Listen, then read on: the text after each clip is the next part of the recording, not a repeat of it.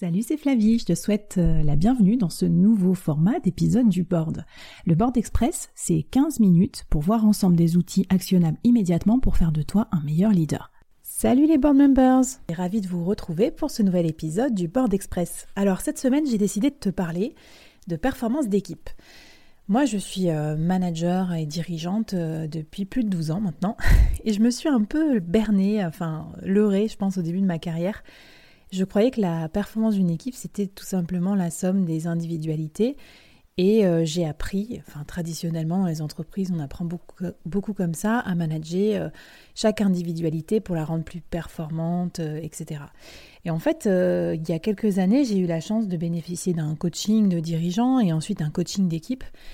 Et j'ai appris qu'il y avait des techniques et des, sciences, enfin la science en tout cas, et des conseils pour euh, manager la dynamique d'équipe en tant que telle. Et donc c'est cette technique dont j'ai envie de te parler aujourd'hui. Ce sont les quatre étapes pour rendre ton équipe plus performante.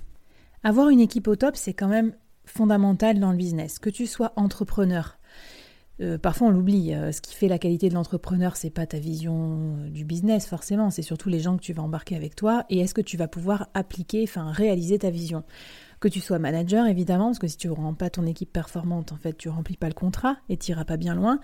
Mais si tes collaborateurs, salariés, euh, stagiaires ou que sais-je, être dans une équipe performante, c'est aussi comme ça que tu vas avoir les meilleures chances d'être en vue, euh, d'obtenir des budgets, euh, d'obtenir des promotions, etc. D'ailleurs, on le voit bien, c'est marrant. Dans toute la culture un peu autour de l'entrepreneuriat et de l'entreprise en ce moment, on voit bien qu'on commence à mettre un peu plus le projecteur sur des équipes performantes parce qu'on se rend compte que c'est souvent elles qui sont derrière euh, les euh, breakthroughs, les, grosses avancées technologiques, etc., que ce soit chez Apple. Euh, je pensais à la NASA avec le film Les figures de l'ombre, enfin qui est un livre à l'origine.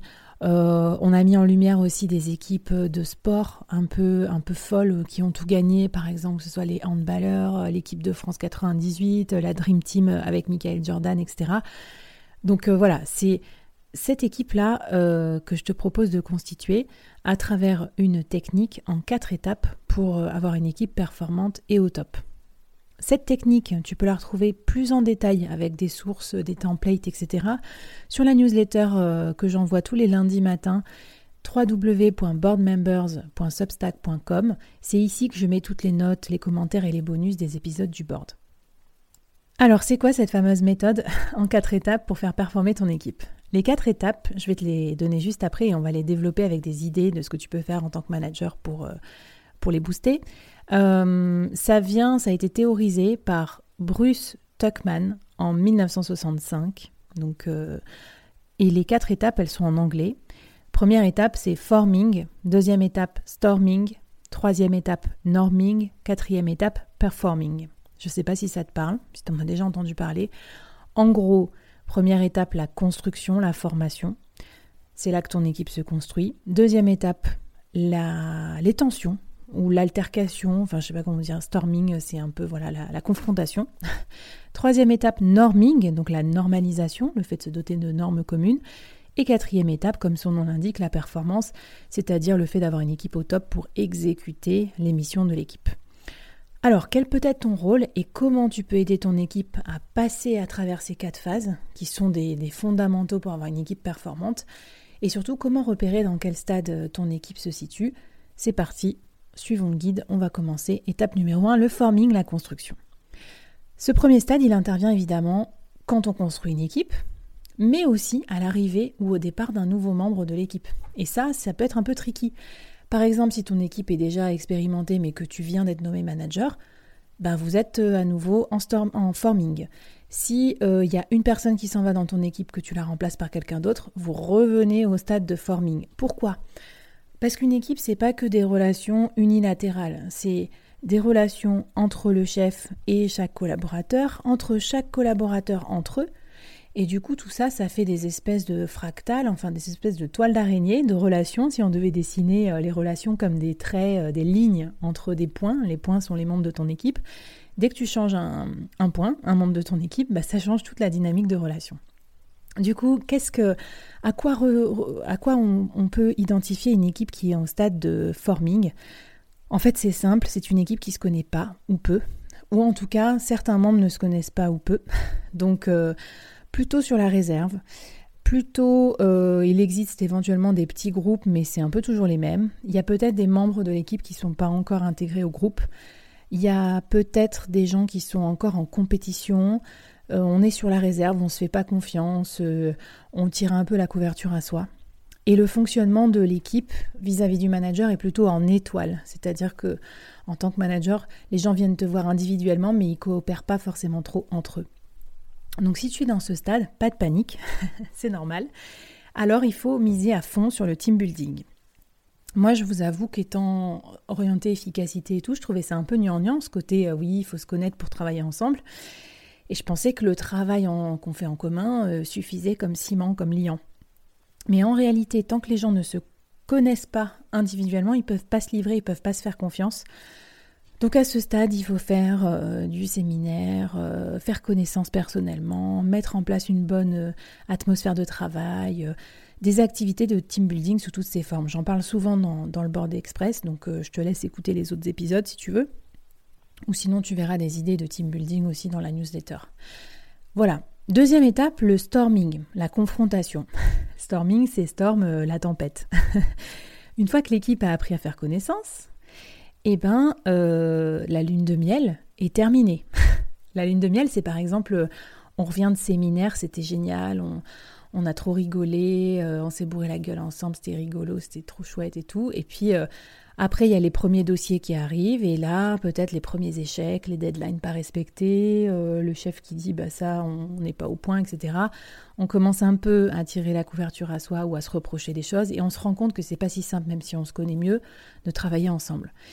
Bon, mais ça, c'est normal en fait, mais c'est là que ton rôle de manager, euh, de dirigeant va être fondamental, puisqu'à ce stade, c'est à toi d'entrer en jeu sans délai, en mode manager-arbitre, pour surtout identifier, mettre à jour les conflits et les résoudre, en tout cas aider à les résoudre. Donc là, il faudrait que tu sois très observateur, que tu aies beaucoup de temps d'échange en individuel aussi, et pas que en équipe. Si possible, organise toi-même des sous-groupes variés pour pas que les gens travaillent toujours avec les mêmes personnes. Euh, c'est le moment où il faut accepter aucun conflit larvé, parce que si tu commences à tolérer des conflits maintenant, ils vont perdurer dans ton équipe.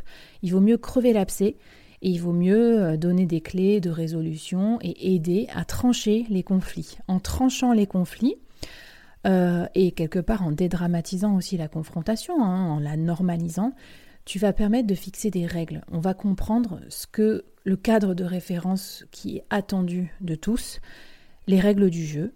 Euh, et donc ça, vient, ça va intervenir forcément parce qu'il y a eu des conflits et que du coup tu as besoin d'un mécanisme pour réguler ces conflits. Je pense aussi qu'il faut à ce stade ne pas oublier ton écologie personnelle de leader, c'est-à-dire prendre aussi du temps pour toi, pour réfléchir, te détendre, temporiser éventuellement. C'est pas simple de régler les conflits et le but c'est pas de les régler le plus vite possible, c'est de, de les régler le plus sainement possible. Il faut bien fixer les règles du jeu aussi parce qu'à ce stade, tu vas peut-être avoir des personnes qui interviennent plus souvent dans ton équipe, qui monopolisent ou qui accaparent euh, le temps de parole, etc. Il y a des techniques comme par exemple les rôles délégués qui peuvent être très intéressants, intéressantes à utiliser dans tes réunions. Euh, n'oublions pas, toujours à ce stade, de continuer le team building. Parce que la familiarité va s'installer dans l'équipe, mais il faut que ça dure. Une équipe, ça peut très vite se désolidariser, surtout si on est en remote et qu'on n'arrête pas de parler opérationnel au boulot et que ça fait longtemps qu'on ne s'est pas réunis tous ensemble.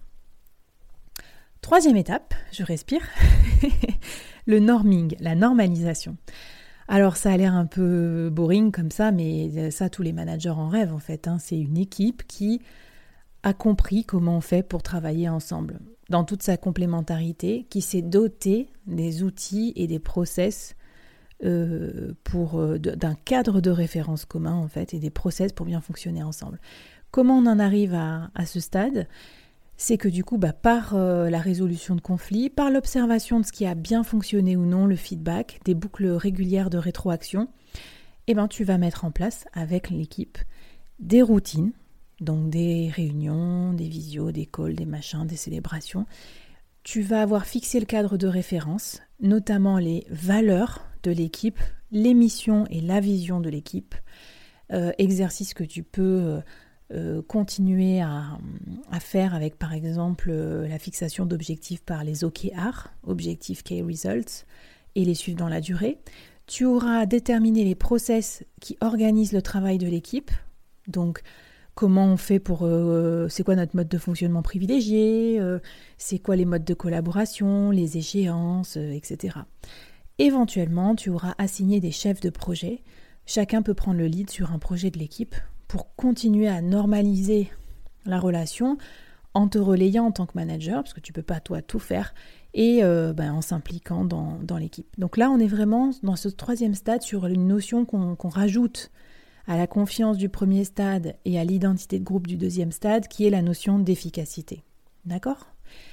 Quatrième étape, performing, la performance, l'exécution. Quand t'en es là, t'es trop content. Je te souhaite d'y arriver.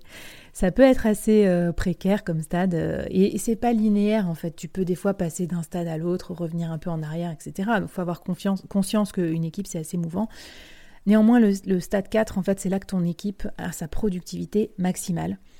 Chacun se sent apprécié pour ce qu'il est apprécie les autres aussi pour euh, les complémentarités, euh, ce que les pairs apportent. Chacun connaît son rôle précisément, ses objectifs, c'est travailler en équipe et en toute autonomie. Donc c'est un peu la magie. c'est là que la magie arrive. Donc à ce stade, c'est là que tu peux engager tes méga méga projets. C'est surtout le moment, toi en tant que manager, de t'effacer, donc euh, de ne pas micromanager. Ne mets pas ton grain de sel dans une équipe qui performe déjà très bien. Et si tu dois le mettre, mets-le plutôt sur la délégation, l'empowerment, éventuellement le coaching pour faire progresser individuellement ou collectivement les membres de ton équipe. Enfin, apporte un maximum de reconnaissance à ton équipe, à tous les stades, mais bon, là, c'est là que vous allez aussi récolter. Et puis, euh, comme je te le disais, l'équipe étant euh, très mouvante en permanence, c'est vraiment un écosystème euh, qui n'est pas fixe dans le temps. Et ce process n'étant pas linéaire, c'est le moment d'anticiper. Est-ce que tu as prévu des départs ou des arrivées? Il y en a toujours, hein, généralement, dans une équipe, même si c'est ponctuel. Comment tu vas intégrer les nouveaux à ton équipe? Qu'est-ce qui va se passer si un des membres s'en va? Euh, est-ce que vous continuez à passer du temps à mieux vous connaître? Est-ce que tu as mis suffisamment de budget et d'investissement pour l'avenir? Est-ce que tu fais pas une formation, etc. C'est aussi au, moment où ça va bien qu'il faut investir. Est-ce qu'il n'y a pas des nouveaux conflits qui apparaissent et où et pourquoi? Voilà, dans cet environnement mouvant, euh, ne micromanage pas, mais sois attentif à l'anticipation. Voilà, c'était les quatre stades pour faire performer une équipe. Je voulais savoir si ça te parle, par quel stade tu es passé. Est-ce que tu reconnais ton équipe euh, Voilà, que tu me racontes un petit peu. Donc tu peux nous raconter ça en commentaire ou nous rejoindre sur la communauté, sur LinkedIn, sur Instagram, at workitude underscore fr. Faire passer aussi cet épisode à des gens qui sont intéressés pour euh, améliorer la performance de l'équipe. Euh, et si tu le souhaites aussi, je te conseille certains épisodes du board qui sont vraiment orientés équipe et leadership. Je pense à l'épisode numéro 10 avec Faustine euh, de Coco Worker sur euh, le leadership et la réinvention du leadership. Je pense au, à l'épisode numéro 11 avec euh, Marc, qui est coach de dirigeant et qui nous explique aussi cette notion de coaching d'équipe.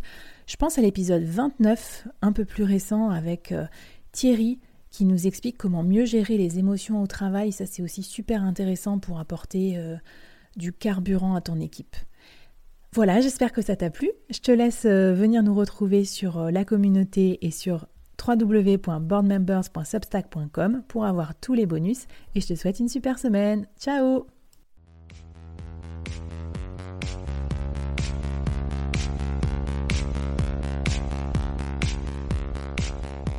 Waouh Merci d'avoir écouté ce podcast jusqu'au bout et d'avoir rejoint la communauté du board. Avant qu'on se quitte, j'avais envie de te poser trois questions. Qu'est-ce que tu as apprécié dans cette conversation du jour?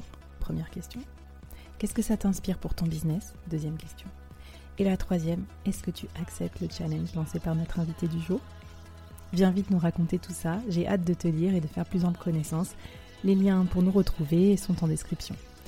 Si tu as aimé cette conversation, je te donne rendez-vous sur les prochains épisodes du board où j'ai plein d'invités intéressants à te présenter et je te demande un dernier service d'ici là.